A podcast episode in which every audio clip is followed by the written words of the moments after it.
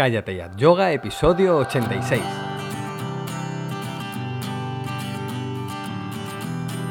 Bienvenidos a Cállate Yoga, el podcast en el que hablamos de yoga, de la práctica, la teoría, las escuelas, los maestros, las posturas, los libros y todo lo relacionado con esta maravillosa práctica. Hablamos de yoga de manera normal, con los pies en la tierra y con sentido del humor. Hablamos de yoga, en definitiva, como si lo hiciéramos de cualquier otro tema. Soy Jorge Caballero, un practicante de yoga que también imparte clases desde hace tiempo. Hoy vamos a hablar de Virabhadrasana 2 eh, como ayuda en nuestro nuestra transformación y ajuste anatómico primario. Un tema apasionante.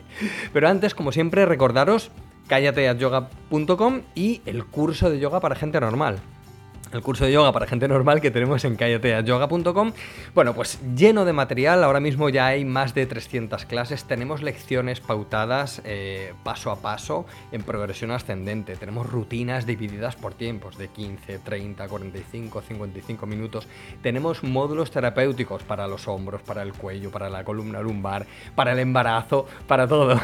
tenemos también un podcast privado, los alumnos tienen un podcast eh, único para ellos, un podcast privado. ¿Qué más tenemos? Hacemos quedadas formativas, eh, proponemos masterclasses todos los meses, todos los meses hacemos un par de quedadas formativas y, bueno, y luego tenemos las posturas en detalle, pues todas las posturas que vemos en las lecciones, en las rutinas y demás, las tenemos eh, hechas poquito a poco para verlas con, mucho detalle. Como digo, bueno, eh, ya no solo es un curso de yoga, sino que me gusta verlo como, como una plataforma de yoga y de desarrollo personal. Tenemos un club de lectura, chateamos mm, eh, comentando el libro, tenemos una biblioteca, bueno, pues hay, hay un montón de cosas, así que nada, me gustaría que le, que le echarais un ojo porque está estupendo y, os va a encantar. Cállateayoga.com, el curso de yoga para gente normal. Bueno, vamos con el tema de hoy, que es Virabhadrasana 2. veréis, en muchas ocasiones pienso en las posturas y en lo interesante que es el hecho de cómo transforman nuestra estructura física primaria. Las posturas son capaces de llevarnos por un camino de cambio anatómico que simplemente por obtenerlo nos devuelve la función normal de nuestro organismo a niveles tanto profundos como superficiales. Es la magia del yoga, o la magia del cuerpo y de la vida, que una vez corregido por las posturas, por las asanas, todo nuestro alrededor se transforma. Empiezas a practicar y cambian muchas cosas, muchas cosas. Incluso las que parecería que no tienen nada que ver con lo que se hace en las clases, también cambian. Todo nuestro alrededor se transforma. Virabhadrasana 2 es una de estas posturas capaces de hacer un nuevo cuerpo, transformar lo anatómico y corregir muchas acciones que desde los mecanismos compensatorios del cuerpo se han puesto en marcha y que a la larga pueden desajustar nuestro cuerpo profundamente. Y Virabhadrasana 2 se encarga de, de corregir esos mecanismos compensatorios. Claro, hay que pensar en nuestra estructura en la vida diaria. En nuestra vida diaria intervienen muchos factores capaces de modificar negativamente nuestra forma anatómica. David Cale, el gran profesor de yoga, lo llama historias convergentes. Y no es solo nuestra higiene postural, que es un gran lastre en muchas ocasiones, sino que en nuestro entorno, herencia genética, campo emocional y mental, forma de caminar, de correr, de dormir, hacer deportes repetitivos, o incluso nuestro carácter y forma de ser que tenemos, como las olas del mar golpeando las rocas, pueden cambiar la forma de nuestro cuerpo y organismo, produciendo algunos desajustes muy desagradables. El gran Godfrey de Veró ya nos dice en su libro 15 minutos de yoga, un grandísimo texto, que hay unas cuantas posturas capaces de corregir cuerpo y mente, y que las demás son valiosas añadidas. Es decir, de un modo simple, que esos desajustes mencionados antes que se producen por nuestro día a día, nuestras historias convergentes y todo esto, pueden cambiarse con un buen puñado de posturas. Creo que esto es una buena noticia, una muy buena noticia. Los beneficios eh, en lo que se refiere a la salud física es lo que el maestro BKS Iyengar eh, llamaba producto derivado y llega con una práctica equilibrada y correcta. Así que hoy nos metemos en ese producto derivado de la mano de la gran Virabhadrasana 2 para ver sus implicaciones mecánicas y cómo es capaz de cambiar nuestro cuerpo dotándolo de estabilidad, resistencia, fuerza, agilidad, movilidad y flexibilidad.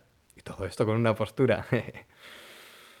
la práctica general de yoga a través de unas secuencias equilibradas que toquen todos los grupos de posturas, es de lo que más se va a beneficiar nuestro cuerpo, nuestra mente y nuestras historias convergentes. Es interesante también darnos cuenta de que las secuencias se deben cambiar, ya que si no lo hacemos nos meteremos de lleno en estructuras físicas y mentales arquetípicas y concretas. Este tipo de práctica nos ayudaría, pero de una manera algo limitada, a producir esa magia del yoga, me refiero. Es decir, repetir una secuencia día a día, aunque sea muy variada y equilibrada, hace que la ola golpee siempre en el mismo lugar. Y lo que va a mejorar de nuestras historias convergentes siempre será limitado y limitante. Internamente, el ego, lo que tratamos de limpiar con nuestro yoga, tiene demasiados trajes y papeles y también puede entrar en una secuencia concreta practicada como algo único. Ahí se mete también el ego. Solo a través de modificar nuestras secuencias y la reflexión en nuestra manera de practicar es lo que puede limpiar el espejo del alma. Hay muchas posturas y muchas secuencias para mejorar nuestro cuerpo, nuestra mente, muchas. También hay muchas maneras de acercarnos y practicar Virabhadrasana 2, ojo. Hoy vamos a ver algunas aproximaciones para practicarlas. Quiero enfocarme en lo que para mí es más significativo para producir todos estos cambios estructurales básicos de los que hablábamos antes, que nos brinda esta postura, Virabhadrasana 2 en concreto, y en maneras sencillas y efectivas de llevarlas a cabo. Luego nos surgen las dudas ¿no? de, cuándo es correcta una postura o cuándo no lo es. A veces me preguntan, ¿cómo sabemos que una postura está bien ejecutada y no obedece a la forma que tiene una escuela determinada de hacerla? Muy buena pregunta. La respuesta es tan sencilla que abruma. Lo anatómico tiene que ser saludable y estar bien ejecutado. Lo anatómico se debe corresponder con líneas claras que permitan espacios articulares y de movilidad que no sobrecarguen una articulación, que no colapsen un músculo o restrinjan un movimiento. La musculatura es la que limita y restringe unas acciones anatómicas precisas en las asanas, pero de eso se trata justamente al hacer bien la postura, romper los mecanismos que ponen en jaque a esas líneas anatómicas. Sé que lo políticamente correcto es decir que hay que adaptar la postura al cuerpo y no el cuerpo a la postura, pero eso no es verdad. Esto sería como meter el coche por un camino de piedras en vez de seguir la carretera, porque esta, la carretera, dibuja una curva y no queremos mover el volante. Sería igual. Debemos fusionar nuestra forma de practicar lo más cerca posible de la forma de la postura. Ese es el camino de la transformación que no se dará si permitimos que nuestra vieja estructura se pasee por la postura. Al contrario, podríamos agravar ciertos patrones. Si nuestro cuerpo no puede hacer determinada postura, no pasa nada. Podemos darle ayudas, apoyos, hacer la mitad de la postura, hacer preparativas o cualquier cosa que nos acerque a la forma final de la postura, del asana. Este sí es el camino en el que permitimos que la postura talle de nuevo nuestro cuerpo, nuestro universo externo y nuestro universo interno. Es muy importante conocer formas de ser amigables con el cuerpo, respetuosos con nuestros esfuerzos y directos con nuestras ejecuciones en las posturas. Si queremos producir cambios significativos, debemos acercar nuestro cuerpo lo máximo posible al asana, midiéndonos, siendo compasivos, esforzándonos, ajustando, sin lesionarnos, reflexionando y dándonos los soportes que necesitemos para tal efecto. No quiero detallar aquí eh, todas las acciones de, de Virabhadrasana 2 porque está en infinidad de clases, además del curso de yoga, si queréis verlo. Pero lo que sí que me interesa es ir detallando algunas acciones concretas que creo que tienen que hacerse si queremos producir esa transformación anatómica de la que hablábamos y, y que nos da Virabhadrasana 2. Me interesa que veamos formas de acceder a lo que la esencia de la postura destila para con nuestra estructura ejecuciones inteligentes, intensas en ocasiones, pero finas y precisas de llevar a cabo para las piezas de este, las piezas clave de este asana. Para ver la postura detallada en su ejecución, puedes ver esas clases, hay, un montón de clases, pero quiero dar algunos eh, consejos interesantes para, como digo, para su ejecución global. Voy a centrarme en Virabhadrasana 2 desde la zona lumbar alta de 12L1, ¿vale? La, la, última dorsal o primera lumbar, hasta los pies. No es que lo demás no importe, claro, o sea menos beneficioso, pero quiero enfocarme en esa parte inferior de la postura para lo que hoy nos ocupa, ¿vale? Y ahí tenemos la esencia del asana. Um, lo que ocurre en las piernas y caderas y cómo afecta a todo nuestro cuerpo es sumamente interesante. Tan interesante como el ver a Virabhadrasana 2 actuando como una sinfonía que vibra alto, corrigiendo los desequilibrios que se suceden en toda esa zona. Piernas, caderas, lumbar. Ciertos desajustes se empiezan a dar en los cuádriceps por nuestra manera de caminar, de movernos y de practicar algunas posturas sin fijarnos en sus líneas básicas. Sí, practicar sin cuidar algunas líneas anatómicas puede producir desequilibrios en nuestro organismo.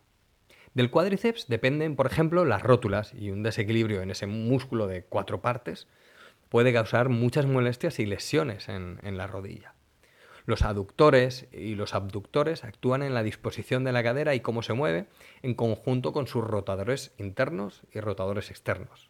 Su desequilibrio afecta a la posición de la pelvis, la posición de la cadera y el pie, por citar unos pocos, y pone en compromiso a órganos internos y nervios. Fíjate que hablo de, de los nervios, ¿eh? una de las partes más íntimas. La neurología, los nervios, se van anestesiando hasta que nos causan una lesión. A nivel neurológico, la lumbar puede ir adormilándose y haciéndose un bloque rígido casi sin darnos cuenta. Malas posturas, práctica inadecuada, tacones, horas y más horas sentadas, morfología, por citar unos cuantos ejemplos de cómo se, se adormecen nuestros nervios, a veces, como digo, casi sin darnos cuenta. Los pies, que son los guardianes de la forma anatómica, la disposición de los ojos, la vejiga, eh, reparto de pesos, amigos de la, neurología y, y, las cadenas miofasciales de la lumbar, y también amigos de la línea posterior de la columna. Así que los pies deben ser un sólido pero móvil suelo que soporta los embistes de lo que toda la musculatura superior, citada anteriormente, se encargará luego de corregir para nosotros en Virabhadrasana 2. El ajuste de la pronación y de la supinación del pie, la fuerza de sus tres arcos, el equilibrio en sus puntos de apoyo, esta viene de, desde Tadasana. Para, entonces copiamos, ¿no? para copiar sus anclajes eh, eh, eh, maestros en nuestro Virabhadrasana 2. Virabhadrasana 2. Es de esta manera, insisto, que abductores, aductores, rotadores externos, rotadores internos y demás puedan desempeñar su papel correctamente. O sea que el pie también uh, es muy importante mirarlo. Virabhadrasana 2 tiene la llave maestra para ajustar y equilibrar gran parte de todo esto que, que he mencionado y vamos a obtener de ella un gran equilibrio general de toda la zona. Vamos a ver algunas, algunas, ¿eh? algunas consideraciones para un Virabhadrasana 2 transformador. Veréis, la posibilidad que tiene el cuerpo eh, de tallarse de nuevo metiéndose en la forma de la postura es muy alta. Realmente Virabhadrasana 2, aunque es muy intensa, eh, no nos pide un desafío muscular o articular elevado. Todo lo contrario, es sencilla. Si lo piensas, simplemente separamos las piernas y los brazos y doblamos una pierna, nada más. Es sencillo. Esa es su belleza, su simplicidad bien dominada es capaz de cambiarlo todo. Veamos algunas consideraciones para su correcta ejecución y el equilibrio muscular que decía de piernas, caderas, pies, eh, lumbar y demás. Con unos consejos eh, sencillos podemos meternos en la forma correcta de la postura que, mencionaba antes y, beneficiarnos de, de, toda su magia. Vamos a ver los pies en, en detalle. Veréis, los pies van a buscar un Tadasana equilibrado. Cuando el pie de atrás vaya a perder su arco interno al flexionar la pierna de adelante, trataremos de ajustar los tres puntos de apoyo para que no se derrumbe la postura desde esa pierna de atrás. Si el pie cae, la pierna cae con él. ¿Vale? Al doblar la pierna de adelante, si el pie de atrás va cayendo, toda la pierna se derrumba, cae con él. Esto es de suma importancia porque el resto de acciones, el resto de la postura y musculatura se va a desarrollar a partir de ese fino apoyo del pie. ¿Cómo podemos practicar para mantener ese apoyo en, en el pie? Hablo del pie de atrás porque es un pilar como más básico y un pilar que tiene más posibilidades de caer, Más que el pie delante, que evidentemente tiene que estar ajustado. Pero ¿cómo podemos ajustar para que ese pie de atrás no, no pierda su forma? Pues podemos apoyar el pie de atrás en una pared, porque esto nos va a dar una estabilidad extra ¿eh? al, dar un soporte incluso que, podemos empujar para descubrir cómo actuar o cómo activar correctamente el pie y cómo buscar Tadasana. El borde externo del pie de atrás apoyado en una pared, lo empujamos un poquito y vamos a equilibrar los tres arcos del pie. Eh, sí, bueno, los tres arcos del pie y los tres puntos de apoyo del pie que tienen que venir desde, desde Tadasana. Todo esto en el momento en el que empezamos a doblar la pierna de delante. Evidentemente, en, en, el pie de delante tienen que estar los tres arcos de los pies activos, tienen que estar los tres puntos de apoyo también activos, ¿vale? Lo que pasa es que si hemos girado bien la pierna, el pie de delante no, no tiene tantos embistes y tantas fuerzas que lo van a poner en compromiso. Luego está la pierna de atrás, ¿no? Hemos visto el pie de atrás y tenemos la pierna de atrás. Al comenzar a doblar la pierna de delante en la, eh, en la postura, nuestra mente tiene que estar en la pierna de atrás. Nosotros empezamos a doblar la pierna de delante, el cerebro está en la pierna de delante y nuestra mente, nuestra atención, tiene que estar en la pierna de atrás. ¿Por qué? El cerebro, al estar en la pierna de delante, la mente va a empezar a notar cómo el pie de atrás es solicitado que es lo que mencionábamos antes, y así vamos a poder ajustar su Tadasana. Entonces, así comienza el trabajo de la pierna de atrás, que con el estiramiento que se da en los aductores, junto con una pequeña acción de, rotador, de rotación externa y ligero empuje hacia atrás, hacia atrás del muslo frontal, nos va a dar estabilidad en la pelvis y permitirá dar paso al movimiento de apertura en esa región. Es decir, empezamos a doblar la pierna de delante y la pierna de atrás mantiene sus gestos en el pie y su potencia en, em, en los ajustes. Empuja el muslo frontal un poquito hacia atrás, pequeña rotación externa y dejamos que se estiren todos los aductores, lo, cual da una estabilidad a la pelvis y apertura a los movimientos que se dan en esa región. La cadera entra al, doblar la pierna de atrás y la pelvis se expande, dando un nuevo aire a, la región lumbar, dándole nuevo aire y nuevo espacio. ¿vale? Estas acciones precisas comienzan todo el cambio. No es fácil, ¿eh? a veces es intenso, pero como digo, cuando metemos eh, nuestro cuerpo en la forma de la postura, Ah, es, el camino de la transformación. ¿Qué pasa? Que a lo mejor no podemos bajar del todo. Bueno, no pasa nada. Fijaos lo que decía antes. Nuestro cuerpo en la forma de la postura o la postura en la forma de nuestro cuerpo. Si metemos la postura, lo que vemos en la foto, 90 grados tibia fémur, ¿vale? Y los brazos estirados. Si metemos la postura en nuestro cuerpo, pues nada, bajaremos, la cadera se irá, la cadera de delante se irá hacia afuera, la rodilla se irá hacia adelante, la cadera de atrás no entrará correctamente, el pie de atrás se volcará hacia adentro. Tendremos la foto, ¿vale? La foto en la cabeza la vamos a tener, ¿no? Los 90 grados tibia fémur, los brazos estirados. Pero no va a corregir nada. Ahora bien, si metemos nuestro cuerpo, sea como sea, en la forma de la postura, ¿qué va a pasar? Que vamos ajustando todas estas cosas y a lo mejor no podemos bajar a los 90 grados, pero todo anatómicamente va a estar correctamente colocado y va a dar espacios articulares, fuerza nueva, potencia y reajuste muscular. ¿vale? ¿Qué pasa con la pierna de delante? ¿no? empezamos su viaje de, flexión. Bueno, pues los rotadores externos de esa cadera se ponen a trabajar a tope. Los aductores más cortos se abren, eh, bueno, se abren paso para que la rodilla pueda bajar en la línea de la cadera.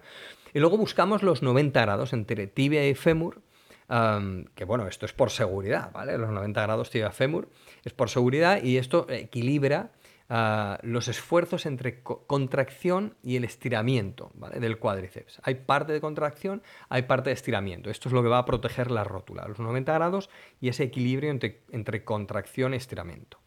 Quizá, es lo que mencionaba antes, quizá no podemos bajar a esos 90 grados al principio, pero lo vamos a sacrificar por la alineación saludable de la cadera, rodilla, a medio plazo, pues ya bajaremos más. Lo, importante es conservar los elementos de transformación anatómica y de la salud, ¿vale? ¿Cómo podemos practicar esto? Lo, que pasa en la pierna de delante. Bueno, pues podemos practicar con una silla, podemos trazar la línea de la rodilla y la cadera. Eh, os voy a dejar fotos en la entrada que acompaña a este, a este audio y a este vídeo. Eh, vais a callateayoga.com y en el blog lo vais a tener ahí abierto para todos. Entonces podemos, con una silla podemos trazar la línea de la rodilla, cadera. Tomamos la medida hasta donde vamos a bajar, ¿vale? lo que nos permite, ponemos la silla por delante para que haga de tope y, vamos a saber así cómo es la dirección correcta que tiene que tomar esta pierna de delante para que, porque normalmente cuando doblamos la rodilla, la rodilla se va hacia adentro, ¿vale? Luego la pelvis. La pelvis se abre, el psoas de atrás se expande y permite que la pelvis baje en la línea de la columna, Que no se vaya hacia atrás y la columna que se estire hacia arriba, un estiramiento axial. Esto hace que todos los nervios se ajusten y vibren, liberen y trabajen, despertando de ese letargo que, mencionábamos antes, ¿vale? Así al empezar a doblar, si no hay este ajuste, la lumbar se puede hundir, la pelvis se va hacia atrás, la cadera sale. Entonces parece que bajamos, pero lo que estamos haciendo es metiendo nuestro cuerpo, o, sea, la postura en nuestro cuerpo, y entonces no vamos a tener ese, ese beneficio que decíamos antes. Al alinear las piernas y ser precisos con sus acciones, puede que en la postura se nos escape por algún sitio. Es lo que decía hace un momento. La lumbar, que es muy móvil, puede querer asumir el trabajo de que la pierna de delante no puede doblarse, no puede bajar más. ¿Y qué hace? La cadera de la pierna que estamos doblando se va hacia atrás, fuera de la línea, el sacro se va hacia atrás, siguiendo la cadera, y la lumbar pues, se cuela hacia adentro, se hunde hacia adentro, ¿vale? Y se produce como una lordosis. Es decir, que al bajar con el tope de la silla, que hemos puesto hace un momentito ahí en la pierna de delante, la cadera de la pierna baja que baja eh, eh, querrá fugarse hacia atrás y la línea no deja que se fugue, que se hacia atrás. Para prevenir esto, eh, podemos de, hecho poner otra silla detrás de la cadera para que haga de chivato. Entonces así vamos bajando y cuando la pelvis se quiera mover hacia atrás, la silla está ahí, de chivato. Además, repetir la, entrada de la postura em, entre 3 y 5 veces, eh, ¿vale? Imaginaos que vamos a hacer Virabhadrasana 2, ¿vale? La podemos hacer y vamos a hacerla a medio minuto, pero antes de hacerla a medio minuto, la podemos hacer de 3 a 5 veces en dinámico, porque esto nos va a ayudar a cómo a ver cómo algunas zonas se quieren mover de su, de su, posición y nos ayuda a hacer el camino de la postura bien alineada. vamos bajando, no, tiene que ser rápido, dinámico no es rápido, es simplemente dinámico. Inhalo y al exhalar bajo la rodilla. Y al inhalar subo. Y luego de 3 a 5 veces y voy viendo cómo se me quiere escapar la postura de, de, las alineaciones. También es útil usar un cinturón, ¿vale? Para favorecer la rotación externa de la cadera, de la pierna que baja, hablo, y de la inserción de la cabeza del fémur en la pelvis. ¿eh? Con un cinturón lo podemos hacer. Eh, os dejo también una, una foto en el, en el blog. Y bueno, luego la, columna lumbar, ¿no? que como he mencionado antes, su estiramiento debe ser axial, hacia arriba, eh, y hay que procurar que no se incline hacia adelante ni hacia el lado, ¿vale? Ni hacia la pierna de, de delante, a la que baja, ni hacia adelante. Al empezar a doblar la pierna, deberíamos notar cómo la lumbar se estira hacia arriba. Entonces, no hundirla, no arquearla excesivamente y, que no baje hacia la pierna de, del lado que estamos bajando. ¿Cómo? Bueno, pues esto con un espejo, eh, aunque no conviene practicar siempre con un espejo, pero es útil. En determinados momentos podemos poner un, espejo para controlar la inclinación que tiene la lumbar hacia la pierna de adelante. ¿vale? Y también puedes mirar el espacio que hay entre tu, costado, tu costado inferior y la pierna que se está flexionando, ¿vale? Para que, que no vemos que así vemos que no se está cerrando o que no nos estamos cayendo sobre la pierna. Y luego la precisión y la humildad. ¿no? Como mencionaba antes, es necesario alinear y ajustar bien ciertos elementos de la postura para obtener sus beneficios. Si no se ejecuta correctamente, pueden agravarse los desajustes que llevamos a la postura, que es justamente lo que no queremos. Debemos darnos cuenta también de que en la postura intervienen el tiempo de permanencia y las repeticiones que hagamos. Imagina que la hacemos con patrones desalineados. Mal apoyo de pies, mala relación piernas-caderas, estirando solo una parte de los abductores y aductores, o con desequilibrio del cuádriceps, ¿vale? Y las rodillas. Eso, al mantenerla a tiempo la postura, o al repetirla, o las dos cosas, repetirla y mantener el tiempo, si lo hacemos mal, vamos a agravar esos desajustes. Por lo tanto, la humildad en cuanto a dónde nos encontramos con respecto a la práctica va a ser un buenísimo aliado para ir poco a poco hacia esa transformación anatómica y ese meter el cuerpo en la forma de la postura, poquito a poco. Y luego, bueno, pues posturas preparativas. Hay varias maneras de prepararnos para Virabhadrasana 2 y una secuencia equilibrada previa también va a ayudar mucho en su ejecución final. Eh, trata de hacer la postura dentro de una secuencia, ¿vale? No de manera aislada si quieres aprovechar los beneficios. Eh, bueno, en el curso tienes un montón de lecciones, como, como he dicho antes. Eh, no obstante, una postura que, que, nos ayuda en gran medida a meternos en los patrones que hemos visto antes de aducción, rotación externa, estiramiento axial y colocación precisa de los pies, es Parigasana. De hecho, si la hacemos contra la pared, uh, es un aliado bestial, ¿vale? Parigasana para, para aprender ciertos elementos de, de Virabhadrasana 2. Además, para tener un equilibrio muscular adecuado del, de, adecuado del cuádriceps, podemos hacer Utkatasana en una pared con, con un ladrillo. Eh, os lo voy a dejar enlazado porque esto está en el blog, también en abierto para todos, tanto Parigasana bien explicada como Utkatasana con un ladrillo y una pared, que ayuda a equilibrar las, las cuatro lenguas o las cuatro partes del cuádriceps. ¿Vale? Eh, os lo dejo enlazado. Hay muchas otras cosas que podemos hacer, pero, pero, bueno, si tengo que elegir una sola que cumpla muchos de los requisitos que luego nos va a pedir nuestra querida Virabhadrasana 2, sería Parigasana sin duda. Puedes hacerla, como te digo, en una pared, eh, porque, bueno, vamos a notar más todo esto. Bueno, como recuerdo muscular, aductores principales, ¿vale? Los que aductores son, por decirlo de una manera llana, los que separan la pierna desde la línea media hacia afuera, pues el aductor mayor, menor y mediano, el pectíneo y el recto interno o grácil.